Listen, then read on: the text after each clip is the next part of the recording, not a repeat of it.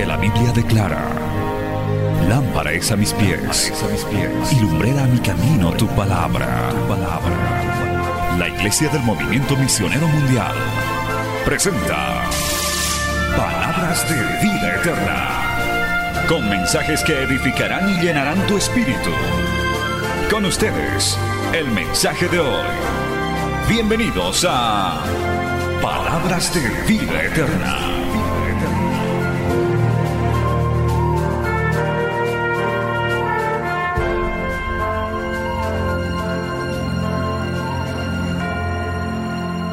Amado hermano, gloria a Dios y vamos a inmediatamente leer una nueva porción. Estamos estudiando el libro, o más bien la carta del apóstol Pablo a los filipenses, capítulo 2, versos 12 al 18. Vamos a ponernos de pie rápidamente y vamos a ir a la enseñanza de esta noche. A la casa del Señor también se viene a recibir palabra de Dios. ¿Qué sería un culto sin la palabra de Dios, hermano? Eso ya no es culto, es medio culto, gloria a Dios. Leemos Filipenses 2, versos 12 al 18. Vamos a leer esta porción de la Escritura en el nombre del Padre, del Hijo y del Espíritu Santo. Dice la Biblia de esta manera. Por tanto, amados míos, como siempre habéis obedecido, no como en mi presencia solamente, sino mucho más ahora en mi ausencia. Ocupaos en vuestra salvación con temor y temblor, porque Dios es el que en vosotros produce así el querer como el hacer, por su buena voluntad. Haced todo sin murmuraciones y contiendas, para que seáis irreprensibles y sencillos, hijos de Dios sin mancha en medio de una generación maligna y perversa, en medio de la cual resplandecéis como luminares en el mundo, asidos de la palabra de vida, para que en el día de Cristo yo pueda gloriarme de que no he corrido en vano, ni en vano he trabajado. Y aunque sea desamado en libación sobre el sacrificio y servicio de vuestra fe, me gozo y regocijo con todos vosotros. Y asimismo, gozaos y regocijaos también vosotros conmigo. Palabra fiel y digna del Señor. ¿Cuántos dicen amén? Vamos a orar. Padre Santo, te damos gracias en esta hermosa noche Gracias por habernos reunido. Una vez más, Señor, qué privilegio tan grande de poder venir a tu casa, poder respirar este nuevo día en tu presencia, Dios de la gloria. Te pido, Señor amado, que esta palabra ahora que va a ser enseñada sea guiada por tu Espíritu Santo, que llegue a cada mente, a cada corazón de los que estamos aquí, Padre, y de los que están detrás de los medios de comunicación.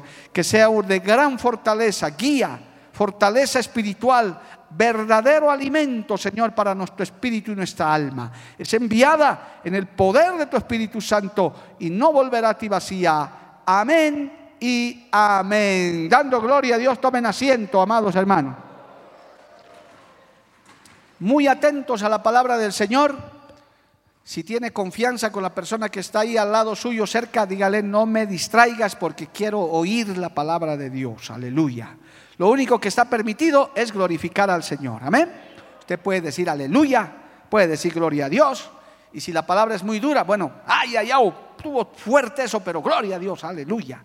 Así que usted también se pone en atención máxima a esta enseñanza. Bien, hermanos queridos, vamos a desarrollar esto eh, de Filipenses capítulo 2, versos 12 al 18. Los primeros el versículo 12 y el versículo 13 habla de algo muy importante, demasiado importante, como dijera alguno de nuestros predicadores, supremamente importante, gloria al nombre de Jesús, que es la salvación de nuestras almas. ¿Cuántos quieren ser salvos, amado hermano? Cuando me evangelizaron hace casi 40 años, la persona que me evangelizó me dijo, te vas a salvar. Yo decía, ¿salvarme de qué? ¿Te vas a convertir? ¿Convertirme en qué? Decía, no entendía. Gloria al nombre de Jesús.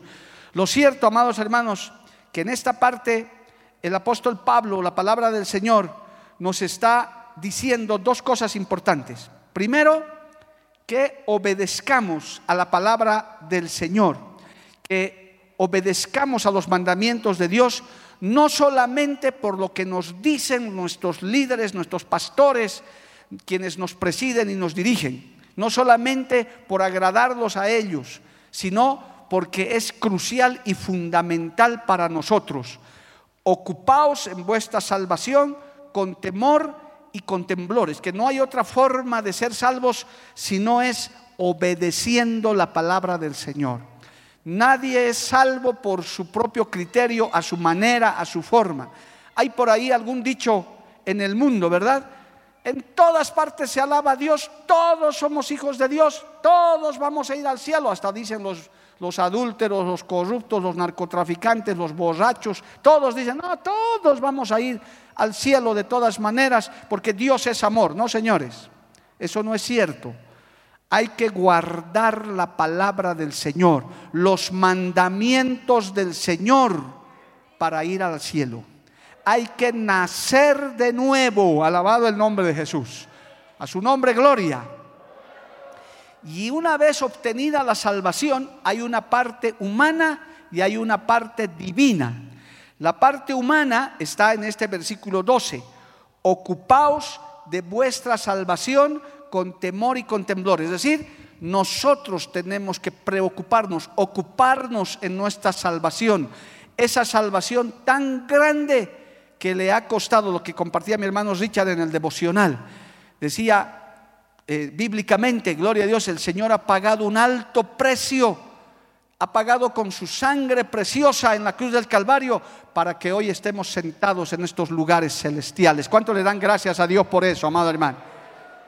una salvación. El apóstol Pedro dice, es una salvación muy grande, es algo muy importante. Y aquí dice, ocúpense de vuestra salvación con temor y con temblor, es decir, con mucho cuidado, con mucha reverencia, como que, hermano, con mucha, eh, siendo muy minuciosos en esto, cuidando los detalles. No vaya a ser, dice otro texto, que nos deslicemos y perdamos una salvación tan grande. Alabado el nombre de Jesús. Entonces hay una parte humana que nosotros tenemos que hacer. Hay una parte que nosotros tenemos que predisponernos para ocuparnos de esa salvación. Y ciertamente, hermano, hoy más que nunca, en este siglo XXI, la gente si lo que tiene es ocupaciones, tenemos tantas ocupaciones de acuerdo al nivel de vida que tenemos, de acuerdo a las responsabilidades que tenemos, pero el común denominador de la gente es estoy ocupado, estoy bien ocupado. Inclusive algunos no tienen tiempo poco más ni, ni para sus asuntos personales, porque andan muy ocupados, pero tristemente andan ocupados en negocios del mundo, en negocios de la vida, en asuntos terrenales momentáneos. Aquí el Señor en esta noche nos está diciendo a través de esta carta apostólica, ocupaos de vuestra salvación con temor y con temblor. Quiero darte un consejo pastoral, querido amigo, hermano, que estás aquí, los que me oyen y me ven. Ocúpate de tu salvación primero. Ocúpate de tu eternidad. Antes de lo terrenal, antes de lo pasajero Sí, tenemos trabajo, pastor, tengo hijos, pastor, tengo negocios. Sí, sí, sí, es verdad, vivimos en este mundo, pero hay que ocuparse primero en nuestra salvación. ¿Dónde pasarás la eternidad? ¿Dónde? Hoy estuve hablando con un varón que está llegando ya de edad avanzada. Yo le decía, él todavía dice, estoy afligido, estoy preocupado, pero yo le decía, ocúpate de tu salvación, ya te queda poco te estás acabando ya. Ocúpate de dónde vas a pasar tu eternidad. Alabado el nombre de Jesús. Tal vez una palabra para nuestras amigas y amigos que no se han convertido. Ocúpate y respóndete la pregunta, ¿dónde pasarás la eternidad? Porque esto se acabará, hermano. Tarde o temprano, si Cristo no viene, todos partiremos de este mundo en cualquier momento. Hay que estar listo para ese día. Alabado el nombre de Jesús. Amén, amado hermano. Esa es la parte humana que nosotros tenemos que hacer. Eso nadie te lo puede hacer. ¿Sabe por qué? Porque la salvación es personal. Si tu papá es salvo, no quiere decir que tu hijo sea salvo, que el nieto sea salvo. La salvación no se hereda. Podemos interceder, podemos orar, pero la salvación es personal, es una decisión personal que uno tiene que tomar. Podemos aconsejar, los pastores, los, líderes, aconsejamos, amonestamos, les decimos lea la Biblia, les damos estudios bíblicos, pero ¿quién es el que tiene que poner en práctica? Es usted, porque en la iglesia no pasamos ni siquiera buena parte del tiempo, hermanos, si hacemos números, los más fieles, los más fieles, hermano, en iglesias como estas que tenemos entre tres y cuatro cultos semanales, pasan de 8 a 10 horas en la iglesia, de toda la semana. Los más fieles, los menos fieles, la mitad de eso, y por no decir los infieles o los poco fieles, escasamente una hora y media el domingo, y eso hasta se abusan y se duermen ahí arriba. ¿Por qué? Porque dicen mucho calor, gloria a Dios. O sea que es poquísimo. Fuera del templo, fuera de las actividades eclesiásticas, hermano, usted tiene que ocuparse de su salvación. Alabado el nombre de Jesús. No va a estar un pastor, Fernando, ore, hermana, ore, póngase. No, hermano, no hay. Es usted el que tiene que buscar a Dios, es usted el que tiene que ayunar, es usted el que tiene que leer la Biblia, es usted el que tiene que levantarse temprano y encomendarse en las manos del Señor, es usted el que tiene que decir, Señor, sálvame. Aleluya. El Señor dice, buscadme y me hallaréis. El Señor dice, el que, me halla, el que temprano me busca. Eso no solo por el horario. Bienaventurados los que hemos conocido de jóvenes al Señor, amado hermano. Joven, señorita, que Dios te bendiga si le has conocido tan jovencito, tan jovencita a Cristo. Es algo maravilloso, gloria al nombre de Jesús. Hay una parte humana que usted tiene que hacer. Es más, usted es el que tiene que escapar de las tentaciones no va a venir un ángel a rescatarlo. Dios podría hacerlo, pero espera su decisión ante la tentación, ante el peligro, sea la debilidad que tenga, porque todos tenemos debilidades, todavía estamos en este cuerpo mortal de carne y hueso. Pablo decía, ¿quién me librará de esta carne de pecado? Pero es usted el que decide. Cuando la tentación, ese seminario tremendo que acaban de dar los jóvenes, nuestros pastores Ceballos, sobre la pornografía, usted decide se apaga el aparato para no ver esas imágenes diabólicas, hermano, inmorales. Usted decide, no va a venir un ángel, una mano y se lo va a apagar la computadora o el celular. Eso es ocuparse de vuestra salvación. Si tienes esa debilidad, huye de esas debilidades. Si tienes pasiones desordenadas, huye de esas pasiones desordenadas ocúpate, dice, ocupaos de vuestra salvación con temor y con temblor, no solamente cuando yo esté presente, sino cuando usted esté a solas. Es ahí donde somos probados de verdad, alabado el nombre de Jesús. Es a veces en la soledad de nuestra habitación, en el viaje que hacemos solos por allá, hermano, en nuestras actividades, en la calle donde parece que nadie nos ve, o en lugares donde usted cree que nadie le conoce. Quizás nadie le conozca, pero la mirada de Dios está, está ahí. Dice la Biblia, ¿a dónde huiré de tu presencia? ¿Dónde vas a escapar? ¿A Misque, a Parotani, a Santa Cruz, a San Julián, a Tarija? Oh, ahí nadie me conoce, yo soy bien cochalo. Es posible que nadie te conozca, pero la mirada del Señor está ahí. La presencia del Espíritu Santo está ahí, alabado el nombre de Jesús. Amén, amados hermanos. ¿Cuántos dicen amén? Entonces, aquí hay la recomendación. Pero el Señor ciertamente nos ayuda. El verso 13 es la parte que el Señor también ayuda. Y dice el verso 13 de Filipenses 2, porque Dios es el que produce así el querer como el hacer. Alabado el nombre de Jesús. Esa es la parte del Señor. Si usted le pide socorro a Dios, Dios le ayuda, amado hermano. Dios lo libra también. Si usted escapa por su vida para no caer en una tentación, el Señor también le ayuda, le ayuda a darle fuerza de voluntad. Mire, este texto es precioso, porque Dios es el que en vosotros produce así el querer como el hacer por su buena voluntad. Alabado el nombre del Señor. Amén, amado hermano. Si usted le pide ayuda al Señor, el Señor le ayuda.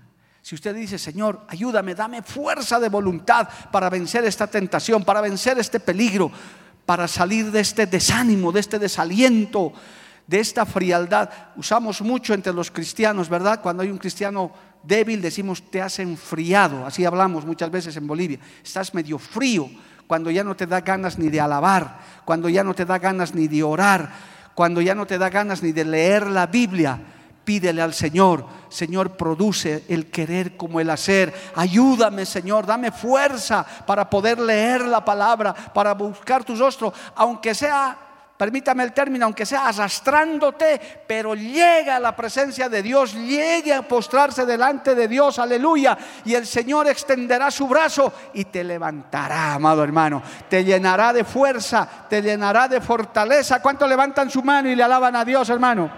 A su nombre sea la gloria. Cristo vive para siempre. Amén. Él produce el querer como el hacer también.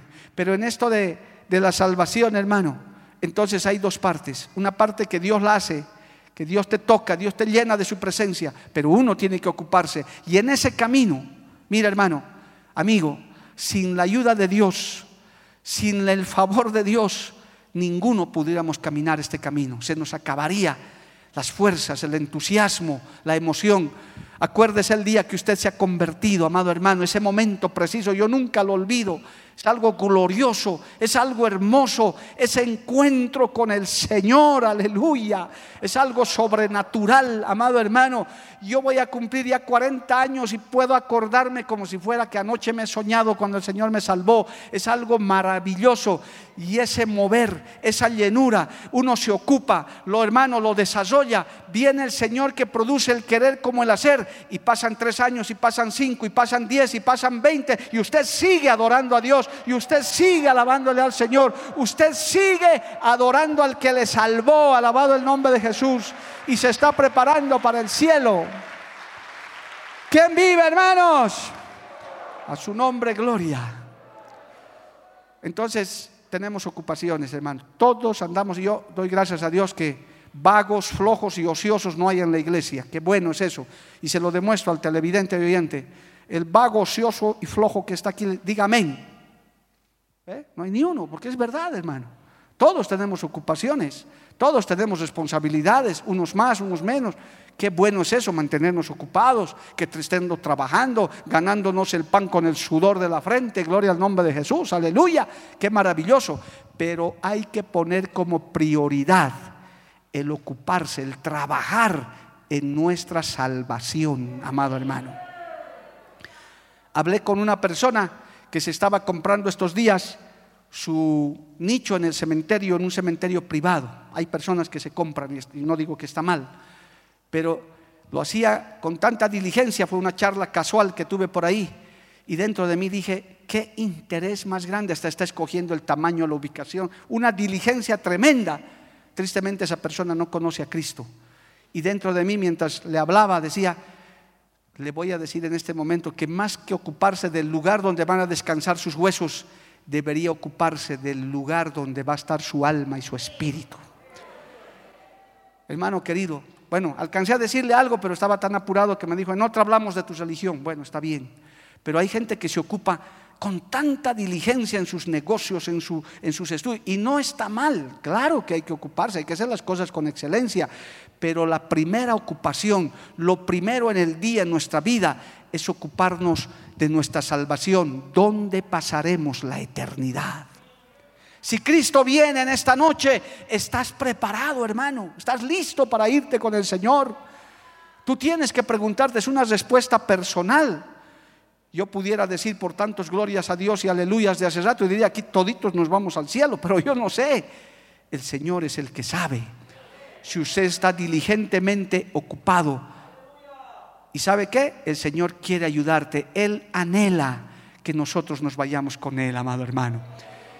Por eso en esta noche Él nos dice, ocúpense yo les ayudo. Tómese de la mano de Cristo espiritualmente y dígale, Señor, si tú me ayudas, yo llegaré a la meta. Si tú me ayudas, yo llegaré a tu reino. Alabado el nombre de Jesús. No habré corrido en vano, no habré estado estos años sobre la tierra en vano.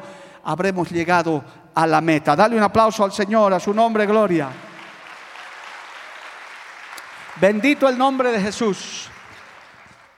En la segunda parte de esta, de esta epístola sin embargo, el apóstol Pablo y la palabra comienza a demostrar algunas deficiencias que tal vez nos pueden distraer. Verso 14, gloria al nombre del Señor. Dice, haced todo sin murmuraciones y contiendas. ¿Leyó bien eso?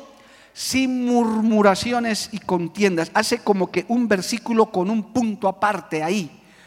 Porque hay muchas cosas, hermano, que nos estorban en el camino. Este camino es angosto. Decimos amén, amado hermano. Querido amigo nuevo en la fe, este camino es difícil, es verdad. Sin Cristo no se puede, no hay caso. Es imposible para el ser humano. Entonces, hay cosas que nos estorban. Y aquí el apóstol Pablo, entre las pocas observaciones que tiene a la iglesia de Filipenses, gloria a Dios, les dice, haced todo sin murmuraciones y contiendas. Si hay algo por lo que el pueblo de Israel, hermano, la primera generación del pueblo de Israel, no entró a la tierra prometida, es a causa de sus murmuraciones. Murmuración viene de la palabra murmullo. Es como hablar en secreto, bajito, como para que nadie escuche, de cosas que ni siquiera estás seguro que es verdad. Murmuración viene de murmullo, de hablar a escondidas, detrás de la gente, como que bajando la cabeza, como que disimulando, como que queriendo decir algo, pero no, al final no dices las cosas con claridad. Mire, el pueblo de Dios, hermano, cayó en ese pecado varias veces en su caminar por el desierto. Vamos a leer solo dos textos. Éxodo capítulo 16. Vaya Éxodo un instante nada más para que usted también, gloria a Dios, se libre del murmullo Éxodo capítulo 16, aleluya, verso 2, dice así, vamos a leer la primera parte de Éxodo 16, verso 2, dice, y toda la congregación de los hijos de Israel, ¿qué hizo? Murmuró contra Moisés y Aarón en el desierto.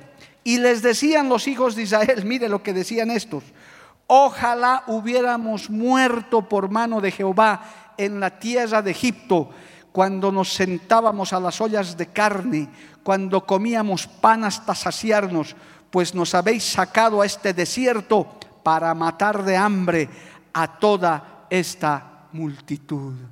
Qué murmuración más fea. Decían, nos has sacado Moisés para matarnos de hambre en el desierto. Y a causa de estas murmuraciones, vamos a ver enseguida otro texto, el Señor se desagradó. Hermano, hemos estado predicando y usted lo sabe y los que no lo saben, sépanlo. A veces hay cosas que Dios hace que usted no entiende, que yo no entiendo, que la iglesia no entiende, pero sepa que cuando hace Dios algo es con algún buen propósito, para algo bueno, alabado el nombre de Jesús. Aunque hay cosas que a veces no entendemos. El Señor los estaba sacando de la esclavitud y mire esta gente en su murmuración, decían, ojalá hubiéramos muerto. Es como si usted dijera hoy día, ay, a estar esta iglesia, preferible estar bailando en una discoteca ahorita, en una chichería. Eso es lo que estaban diciendo. Hubiéramos muerto en Egipto, dice, donde se nos sentábamos a las ollas de carne, cuando comíamos pan hasta saciarnos, y sin embargo eran esclavos, vivían oprimidos. Hermano, si usted es convertido, si usted realmente ha nacido de nuevo, usted no puede anhelar la vida que vivía antes. Dígame más fuerte, hermano, porque usted no puede anhelar lo que antes era. Si usted era un bailarín, si usted era un borracho, no sé, pues qué cosa habrá sido. Ahora tiene nueva vida en Cristo, ahora usted es libre, usted está camino a la vida eterna, no anhele lo que quedó atrás. Usted ya no puede murmurar de eso. A su nombre, gloria. Amén, amados hermanos. En Números 14, mire, vamos a leer este, este, texto más. En el libro de Números 14, gloria a Dios, en el verso 27 dice esto. Bendito el nombre de Jesús. Números 14, 27. Vamos a leer. Dice, ¿hasta cuándo oiré? Está hablando el Señor. Y Jehová habló a Moisés y Aarón diciendo, ¿hasta cuándo oiré esta depravada multitud que murmuran contra mí? Las querellas de los hijos de Israel, que de mí se quejan. Diles, vivo yo, dice Jehová, que según habéis hablado a mis oídos, así haré yo con vosotros. En este desierto caerán vuestros cuerpos, todo el número de los que fueron contados entre vosotros de 20 años arriba, los cuales han murmurado contra mí. Oiga, qué tremendo, da, da temor leer, hermano. El Señor estaba enojado porque ellos preferían vivir en Egipto. Ellos se quejaban. Cuidado, hermano, acuérdese que la Biblia dice que la boca tiene poder. En el poder hay en la lengua hay poder de vida y de muerte. Hay días malos, hay días difíciles, hay aflicciones, es verdad. Pero en medio de eso usted debe seguir alabando al Señor, diciendo, Señor, yo te alabo, pese a que todo me es contrario, yo te alabo. ¿Cuántos dicen amén? Yo te doy gracias, que Dios nos ayude, que el Espíritu Santo nos ayude, hermano, aún en tiempo de dificultad, levantar la mano y alabarle al Señor. ¿Cuántos le dan gracias a Dios por esta pandemia? ¿Cómo pues, pastor? ¿Qué le pasa? Este barbijo me tiene fatigado, pero aguante pues, hermano. Aguante ahí. Aguante ahí un tiempo. Aguantemos. Sí, es, es incómodo, hermano. No voy a negar, yo soy carne como ustedes. Con mi esposa a veces estamos, yo me siento libre, por eso no quiero bajarme de este púlpito aquí, yo, gloria a Dios. Pero aguante un poco, está en la casa de Dios. No diga, ah, por culpa de este barbijo ya no voy a ir a la iglesia. Hay gente que no está en la iglesia, pero está en, otros lugares de pecado con barbijo y todo. Aguantemos, hermanos, soportemos la aflicción, démosle gracias al Señor, no murmuremos, no estemos, hermanos, reclamándole a Dios estas enfermedades, estas cosas que están sucediendo en el mundo, son parte de la profecía, porque Dios está afinando a su pueblo, Dios está afinando a su iglesia, Cristo está viniendo pronto, alabado el nombre de Jesús, el Señor está alistando a la humanidad para que les reciba. Y a su iglesia también. Levante su mano y alábele a Dios, amado hermano. A su nombre sea la gloria. Así que hagamos las cosas sin murmuraciones ni contiendas. Porque nadie le oye, pero Dios le oye. Cuídese de murmurar de nadie. Si va a decir las cosas, dígalas de frente y claro. Eso es otra cosa. Si tiene algún reclamo, si tiene alguna observación, aún contra los siervos de Dios, dígalo fuerte y claro, hermano. Yo diría, como hombre y como mujer que es, diga, esto no estoy de acuerdo, esto es así, yo no voy a murmurar, yo voy a decir las cosas de frente. Y si se equivoca, también pida perdón de frente, me equivoqué, perdón, estoy hablando de cosas que no sé. Porque el murmullo también tiene que ver con cosas que ni siquiera usted sabe. Averigüe, pregunte. Estoy luchando con algunos grupos de WhatsApp de la iglesia que publican cualquier información que escuchan, hermano. Tonterías. O quizás son verdad, no lo sé, un día se confirmarán. Y, comienzan a poner ahí cosas que no corresponden, como hace rato unas profecías falsas que aparecieron por ahí. Que, esto, que el presidente, que aquello, que el otro, puras tonterías, el Señor los avergonzó a todos esos profetas falsos. Tenga cuidado, hermano. Dice el Señor que tú sí sea sí y que tú no sea no. Tiene algo, tiene una queja, pues quéjese, para eso está el altar. Llore ahí en la presencia del Señor. Reclámele a Dios, amado hermano. Y si tiene alguna duda humana, para eso estamos los pastores. Venga, siéntese en consejería y yo le explico. Y si no está de acuerdo, nos damos la mano y un abrazo y siga su camino, hermano. No hay ningún problema. Pero no murmure, no hable de cosas que no son. Que el MMM 666. ¿Qué le pasa, hermano? Hablando tonterías, sin saber. Mire lo que hizo el Señor. Se enojó. Dijo, hermano, por cuanto han murmurado contra mí, estos van a quedar en el desierto, nunca han entrado a la tierra prometida, por quejosos. Yo les decía a mis alumnos de la escuela misionera, Manu Fernando, yo no soy de los que me quejo en el altar, hermano. Pocas veces usted me va a escuchar lamentándome. Y mucho tengo de qué lamentarme, mucho de qué quejarme. Pero ¿para qué? Para eso está nuestro Dios Todopoderoso. Para eso está la oración, el ayuno.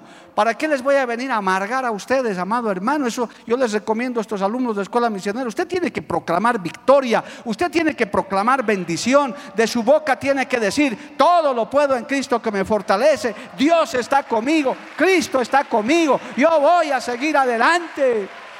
Alábele a Dios, amado hermano. A su nombre, gloria.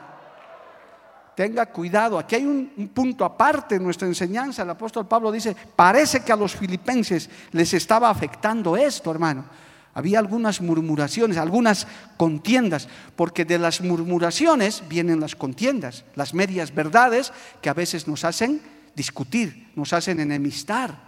Es que dice que dice, que había dicho, que no había dicho, que dice, Y cuando preguntas, ¿quién dice? No sé, pero dicen. No, pues hermano, muchas cosas se dicen, pero el que quiere decir las cosas las dice de frente, alabado el nombre de Jesús. Aquí en la iglesia nosotros predicamos de frente, somos protestantes. ¿Cuántos son protestantes aquí, hermano? Protestamos contra el pecado, protestamos contra la corrupción, protestamos contra el aborto, protestamos contra todo lo que no le agrada a Dios. Y lo decimos de frente. No estamos murmurando por ahí, hermano. A su nombre sea la gloria. Cristo vive, amado hermano. Entonces el apóstol Pablo les hace esa reprensión, porque podemos entender que eso era una especie de estorbo para su salvación, para que se mantengan en la línea. Por eso a veces es mejor quedarse callado, cerrar la boca, hermano. Si no sabe, si no entiende, es mejor muérdase la lengua y listo, no digo nada, porque no tengo nada que decir. Alabado el nombre del Señor. ¿Y cómo continúa esta porción que estamos hoy en Filipenses capítulo 2? Alabado el nombre de Jesús. Cosas que habían que, corregir. A continuación, una vez que el, apóstol o la, la palabra del Señor nos corrige esa parte, dice, para que seáis, verso 15, Filipenses 2.15, para que seáis irreprensibles y sencillos hijos de Dios, sin mancha en medio de una generación maligna y perversa, en medio de las cuales resplandecéis como luminares en el mundo. Alabado el nombre de Jesús. El Señor dijo que Él era la luz del mundo y sus hijos, sus seguidores también nos dijo, vosotros sois la luz del mundo, alabado el nombre de Jesús, por su buena conducta. Por eso no debe haber un, cristiano contencioso, peleador, violento, menos en la casa, peor todavía en la casa, hermano. Usted tiene que ser un hombre de paz, una mujer de paz, con su lengua bien afinada para hablar lo que tiene que hablar solamente. Y mejor si son solo himnos y cánticos de alabanza, alabado el nombre de Jesús. Para que sean, dice, sin mancha, irreprensibles, sencillos hijos de Dios. Ciertamente, hermano, en una generación maligna y perversa. Ya les he dicho no sé cuántas veces y hoy se los vuelvo a decir, estamos en pleno tiempo, yo sé que va a haber amenes bien fuertes, Estamos en pleno tiempo en que a lo bueno se llama malo y a lo malo se llama bueno. Justo, cabal, hermano. El que quiere ser recto, honrado, es un bobo, un tonto. El que quiere hacer las cosas bien, el que es educado, el que sabe hablar, uff, lo descalifican. Ve al internet de qué está lleno hoy en día. Las tonterías, hermano, lo que les he contado que me viene en este momento a la cabeza. Un hombre peló un plátano, lo coló un cuadro y lo vendió en, 10, en 100 mil dólares. Ese es el cuadro, arte. No sé de artes, de verdad no soy, pero para mí un plátano pelado en un cuadro no creo que sea arte, pero lo han vendido y la gente admira eso. Un banano para los del exterior, un banano. Ahí y colado y lo han, vendido como obra de arte. Perdónenme, no, para, para mí no, no, no conozco, no sé de arte, pero no sé, he visto cosas mejores. Pero el mundo está así, un mal hablado, uno que hace cualquier cosa, viral. Uh, hasta le han condecorado en una alcaldía de La Paz. Verdad les estoy contando en Bolivia. ¿Al qué se llamaba? Al, no me acuerdo ya, pero eso fue una vergüenza, hermano. Tenga cuidado. Usted tiene que distinguirse por su forma de comportar, de hablar, nosotros brillamos como luminares en el mundo. No lo estoy diciendo yo, dice la palabra del Señor en medio de una generación perversa y maligna. El pueblo de Dios es un pueblo diferente. Alabado el nombre de Jesús. El pueblo de Dios es un pueblo que se distingue del resto. Cuando llega un cristiano, una cristiana verdadera, hermano, la gente hasta se incomoda, gloria al nombre de Jesús, porque ha llegado, no usted, ha llegado la presencia de Dios, porque Cristo vive en mí, ya no vivo yo, mas Cristo vive en mí y esa luz resplandece, esa luz ayuda, es la luz del Evangelio, la luz de la palabra. ¿Cuántos levantan su mano y le alaban a Dios, hermano? Qué tremenda responsabilidad. Qué tremendo legado, hermano, que el Señor nos ha dejado y nos está recordando en esta noche. Gloria al nombre de Jesús. Ser irreprensibles. Por si acaso lo de la luz del mundo está en Mateo capítulo 5, verso 14, que dice claramente, vosotros sois la luz del mundo. No es un invento de los cristianos. El Señor nos dijo en Mateo 5:14, vosotros sois la luz del mundo. Alabado el nombre del Señor. En Mateo capítulo 10, verso 16 dice además, Mateo capítulo 10, verso 16, he aquí yo os envío como ovejas en medio de lobos. Sed pues prudentes como serpientes y sencillos como palomas. Astutos, sagaces, hermano, aún hasta para predicar la palabra, para llegarle a la gente. Por eso Dios nos ha dado medios de comunicaciones. Antes que estemos en el Internet, predicábamos ya por radio, amado hermano porque esa palabra no vuelve vacía. ¿Cuántos no, no, habrán sido alcanzados por los programas de la radio? Alabado el nombre de Jesús. Estratégicamente llega la palabra. Esos CDs que a veces no le da a usted ni importancia han llegado a hogares donde han escuchado por primera vez y la palabra les ha llegado, hermano, les ha cortado ahí y se han convertido a Cristo. Alabado el nombre de Jesús. Esas son las estrategias que Dios usa al Señor le sobran recursos para salvar a los pecadores. Bendito el nombre del Señor para siempre. Amén, amados hermanos. ¿Qué más dice? Asidos, volvemos a Filipenses 2.16, asidos de la palabra de vida, para que en el día de Cristo yo pueda gloriarme, que no he cosido en vano, ni en vano he trabajado. Oh, hermano, es muy triste cuando los cristianos se descarrían. Es muy triste cuando un predicador, hermano, deja de predicar, se descarría, es tiempo invertido. Mire, ¿sabe cuánto Dios ha invertido en cada uno de nosotros, amado hermano? Para empezar, algo que no tiene precio ni valor, su sangre preciosa derramada en la cruz del Calvario.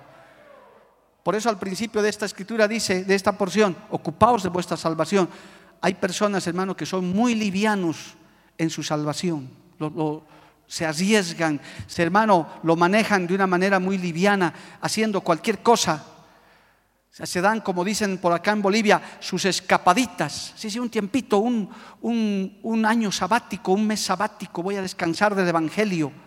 Cuidado, en esa ocasión te mueras, hermano, y te vas al infierno. Porque la salvación se la pierde. Esta iglesia del movimiento misionero mundial predica bíblicamente que la salvación se pierde, señoras y señores.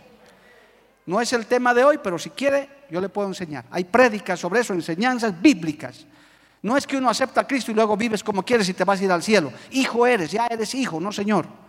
Por eso, ocupaos de vuestra salvación con temor y con temblor. Y aquí nos está diciendo, asidos de la palabra de vida, para que en el día de Cristo yo pueda gloriarme que no he corrido en vano. La salvación se pierde. Cristo no ha muerto en vano, amado hermano. Cristo ha muerto y ha resucitado para salvar un pueblo sin mancha, para levantar una iglesia para Él, alabado el nombre de Jesús. Y debemos sentirnos gozosos y bienaventurados de pertenecer a esa iglesia. Anhelamos el día de estar en la... ¿Cuántos anhelan, hermano? Estar en la presencia del Señor ese día allá en el cielo, así como está levantando sus manitos, pero allá en medio de millones alabando y adorando al Señor, hermano, sintiéndote vencedor. Yo no sé si aquí hayan vencedores humanos. No sé si alguna vez tú has ganado algo, pero la sensación de ganar algo es algo tremendo, hermano. Cuando ganas lo que sea, yo una vez me gané un dinero en un banco que me premiaron hasta ahora, no sé por qué, gloria a Dios, pero me llamaron justo el día de mi cumpleaños. ¿Qué le parece? un testimonio que por ahí tengo, hermano. El día de mi cumpleaños me llamaron, me dijeron, usted se ganó en el banco, no me acuerdo cuánto era, pero una buena cantidad. Digamos 5 mil dólares, se ganó. Y yo me he reído. Pensé que era una broma. Cuando el gerente me llamó, me dijo, si quiere, llámeme, soy el licenciado tal. Yo, oiga, esa sensación de ganador. Fui, me dieron un cheque de cartón de ese tamaño para la foto, para el periódico. Feliz ganador, claro, yo con mi sonrisa hasta, que, hasta la patilla, hermano. Decía, me he ganado plata de nada. Esa es la sensación de los ganadores. Si humanamente nos sentimos así, ¿cómo será el día que estemos en el cielo, hermano? Habiendo cruzado la meta, vencedores, alabado el nombre de Jesús, llegando a la meta, al supremo llamamiento que es en Cristo Jesús. A su nombre sea la gloria. Cristo murió para eso en la cruz del Calvario, no para que lo arruines, no para que te pierdas, una vez que has conocido la salvación, ocúpate de tu salvación para llegar a la meta. ¿De qué te sirve haber cosido 10 años, 15 años, 8 años, 7 años para luego descasearte? ¿Para qué has ayunado? ¿Para qué has orado? ¿Para qué te has congregado? Eso no es acumulativo, eso es día a día.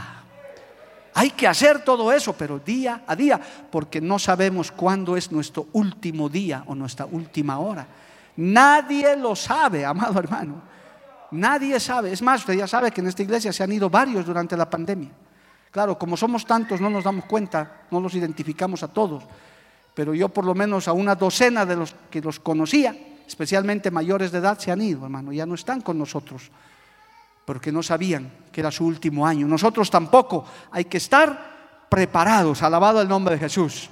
No hay nada más decepcionante que hacer las cosas en vano. Y mire, la última parte, ya no tenemos mucho tiempo, pero quiero terminar con la última parte. Dice el verso 17, y aunque sea derramado en libación sobre el sacrificio y servicio de vuestra fe, me gozo y regocijo con todos vosotros.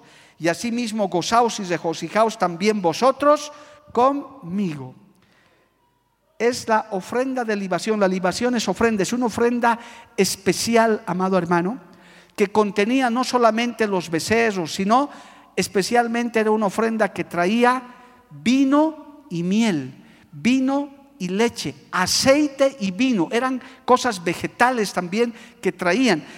En, eh, se, lee en el Antiguo Testamento, amado hermano, en Deuteronomio, que habían tres fiestas en las cuales había que ir con ofrenda. Había que presentarle algo al Señor, alabado el nombre de Jesús, tres veces al año. Leamos solamente para referencia, para que usted estudie, en el libro de Deuteronomio capítulo 16 eh, usted lea esto en su casa, hermano, es una enseñanza muy linda porque no nos presentamos a Dios, aleluya, con las manos vacías. Algo habremos hecho en esta tierra, con algo tenemos que presentarnos delante del Señor. Deuteronomio capítulo 16, verso 16 dice, mire lo que dice Deuteronomio 16, 16, tres veces cada año aparecerá todo varón tuyo delante de Jehová tu Dios en el lugar que él escogiere, en la fiesta solemne de los panes sin levadura, en la fiesta solemne de las semanas y en la fiesta solemne de los tabernáculos. Y ninguno se presentará delante de Jehová con las manos vacías. Hermano querido, Pablo se está ofrendando, ha ofrendado su propia vida, su tiempo, su talento, todo. Y dice, yo lo hago con gozo, no me da tristeza.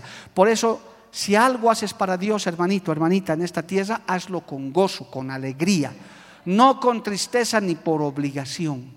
Ni siquiera barras el templo de mala gana. Usted no ve nuestros sugieres cuando acaba el culto, felices están limpiando. Yo no les veo nunca, ah, la escoba tironeándolo, el basurero pateando. Lo hacen con gozo, porque le están sirviendo al Señor, aleluya. Pero más allá de eso, Pablo está diciendo, yo me he ofrecido como ofrenda delante de ustedes en libación. Yo mismo me estoy ofrendando. ¿Por qué? Porque Pablo sabía que esa ofrenda no era en vano. Cada vez que usted predica, cada vez que usted hace algo, está ganando fruto para el reino de los cielos. ¿Con qué te vas a presentar delante de Dios? ¿Con qué te vas a presentar en la eternidad? El Señor te va a pedir cuentas. Usted sabe, según la Biblia, amado hermano, que todos le vamos a dar cuentas. Vamos a ser salvos, pero vamos a ser sentados en, el, en, el, eh, en la silla del juicio, no del gran trono blanco, sino en, el, en, un juicio especial preparado para los creyentes, donde se va a evaluar tus obras, lo que has hecho. El Señor va a evaluar y va a recompensar. Alabado el nombre del Señor porque Dios es galardonador, Dios es recompensador, alabado el nombre de Jesús. Por eso aún en esta campaña que estamos haciendo, hermano, ayudando al necesitado, nos estamos haciendo tesoros en el cielo. El Señor está anotando todo eso, gloria al nombre de Jesús, siempre y cuando lo estés haciendo de corazón, una ofrenda agradable. Nunca, hermano, te aconsejo, especialmente nuevo en la fe, nuevo en la fe, nunca hagas las cosas para Dios de mala gana o por obligación. Es más, Jeremías tiene una maldición para el que hace eso. Maldito el que hace la obra de Dios indolentemente. Nunca. Preferible no lo hagas, hermano. No, no, no, no, no ganes pecado, no te ganes maldición. Si no tienes ganas, no te gusta, mejor no lo hagas. Listo, te has librado a que lo hagas de mala gana, a que traigas tu ofrenda murmurando, lo que puedas hacer para Dios, tu tiempo, obligado, arrastrando los pies. No, hermano, te aconsejo en el nombre de Jesús. Si vas a hacer algo para Dios, si estás haciendo algo para Dios, sírvele al Señor con alegría, con gozo, porque es un privilegio, es fruto, es ganancia para tu vida. Alabado el nombre de Jesús. A su nombre sea la gloria. ¿Cuántos dicen amén, amado hermano? Si haces algo para Dios, si das algo para Dios, hermano, con gozo. Pablo está terminando esta parte de su carta y dice, yo soy ofrenda para ustedes. Y nuevamente, ¿no? Esta es la carta del gozo. Gloria a Dios dice, gócense conmigo porque esto es hermoso. Dice, y aunque sea derramado en libación por el sacrificio y servicio de vuestra fe, me gozo y regocijo con todos vosotros. Asimismo, gozaos y regocijaos también vosotros conmigo. Dios me libre de venirles a predicar malhumorado aquí, hermano culto y esta gente se duerme todavía y hay que predicarles aquí. Ah, y encima miren la ofrenda y nada. Para, hermano, que la tierra se abre y que te tragues y vas a ser así. Hay que venir con alegría, con gozo. Hermano, hay que hacer las cosas con Pablo está diciendo, yo me estoy entregando a ustedes como ofrenda, con gozo, lo hago con alegría. Estoy desgastando mi vida para servirles a ustedes, para llevarles la palabra. Que Dios bendiga a nuestros pastores, a nuestros maestros, a quienes nos enseñan la palabra, esa gente que está predicando, que nos da, hermano, todos los días alimento. Dios los usa, que Dios los bendiga. Alabado el nombre de Jesús. Que Dios les recompense, que Dios les sustente. Por eso usted nunca, y ya estoy terminando, tengo el último minuto, hermano. Por eso cuando usted da una ofrenda material, no esté pensando ahí como que renean, ay, pastor, ahora se va a comprar otra corbata seguramente. Usted peca, hermano. Usted, usted, es el que, usted es el que se gana el pecado. Yo lo he dicho y lo digo con todo cariño y respeto, pero con autoridad, hermano. Ningún siervo, sierva de Dios que tiene el privilegio de ministrar en el altar depende de, de usted, de su diezmo, de su ofrenda. No, no se equivoque. Usted es el que gana la bendición cuando da algo para Dios. Usted es el que recibe la bendición. Porque al sacerdote, al verdadero hijo, hija de Dios, al que le sirve a Dios, el Señor nos sustenta, amado hermano. Dependemos enteramente de Él. A los que le quedó claro, digan amén, amado hermano.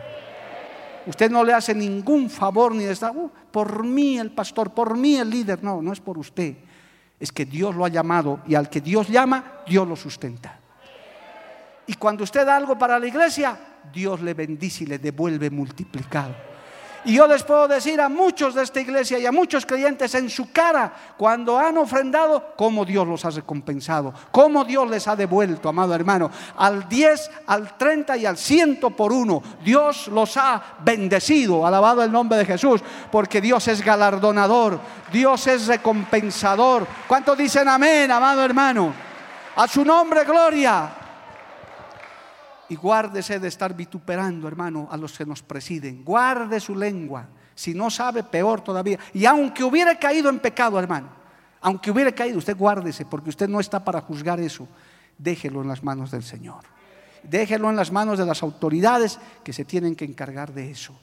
Estas, eh, cartas eh, de, eh, epístolas de Pablo, hermano, son muy ilustrativas para la iglesia nos enseñan bastante en el comportamiento de la iglesia. Por eso aquí nos está recomendando claramente el apóstol Pablo esta parte de la palabra, todas estas verdades que están en la Biblia. Y eso a usted lo tienen que ayudar a crecer, a madurar en la fe, a mantener la unidad. Y en esta noche, como resumen, a ocuparse de su salvación con temor y con temblor. Hermano querido, acabo. Trabaje, estudie, haga negocio, está bien pero primero ocúpese de su salvación. Asegúrese su lugar en el cielo, alabado el nombre de Jesús. Asegúrese de estar allá. Si está todavía con algún pecado, si está todavía con alguna cojera, esta noche dígale, Señor, ayúdame, corrígeme. Y dale gracias por esta palabra que a veces amonesta, que a veces nos confronta, pero es para sanidad de nuestra alma. Póngase de pie, amado hermano. Vamos a orar. Vamos a darle gracias al Señor. A su nombre sea la gloria. Aleluya. Padre Santo, yo te doy gracias en esta hermosa noche. Gracias porque tu palabra, tu enseñanza siempre llega a tiempo, Dios de la gloria. Tu palabra nos reflexiona y nos dice, ocúpense de vuestra salvación, aleluya. Que corrijamos lo deficiente. Santo Dios, aleluya.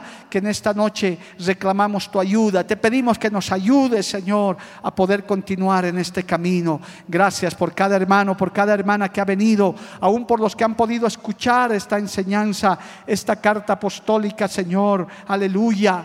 Gracias, Padre, porque somos amonestados, somos corregidos. Guarda nuestra lengua de las murmuraciones, de hablar cosas que no sabemos, de hablar de cosas que no entendemos, Dios mío. Oh Padre Santo, en el nombre de Jesús, que esta palabra haya cabida en cada corazón, en cada mente y haya sido de provecho, de edificación para todos los que nos oyen, nos ven también a través de los medios de comunicación. Vamos a adorarle a Dios, hermano. Un minutito mientras usted reflexione en la palabra. Dele gracias mientras tanto al Señor por la palabra recibida el día de hoy. Aleluya. Gracias Jesús. Gracias Cristo maravilloso. Aleluya. Gracias Padre. No sé por qué. Sí, Señor. Señor, tú me tocaste. No sé por qué. Aleluya. En mí tú te fijaste, pero sí sé que es grande tu amor por mí. Aleluya, Señor. Mi corazón está agradecido. Mi corazón, gloria a Dios, está a ti rendido. Contigo siempre quiero, Señor, estar. Sí, Señor, aleluya. Porque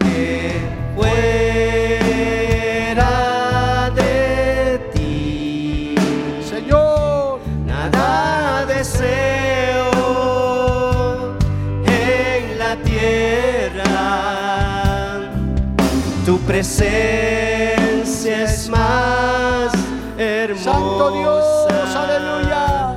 que cualquier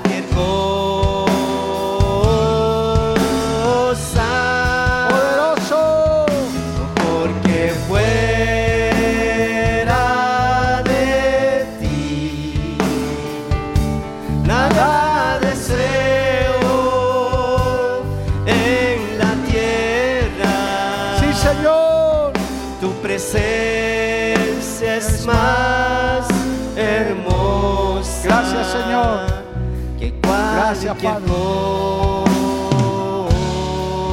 Dele un fuerte aplauso al Señor, hermano. Aleluya. Cristo vive, gloria a Dios. Porque la Biblia declara, lámpara es a mis pies, a mis pies, y lumbrera a mi camino tu palabra. Tu palabra. La Iglesia del Movimiento Misionero Mundial tuvo el grato placer de presentar Palabras de Vida Eterna. Si el mensaje de hoy ha edificado tu vida y llenado tu ser, comunícate con los teléfonos de esta emisora. También para pedir una copia del mismo y compartir con otros. Esta fue una producción de la Iglesia del Movimiento Misionero Mundial. Gracias por tu atención. Hasta la próxima. Hasta la próxima. Hasta la próxima. Hasta la próxima.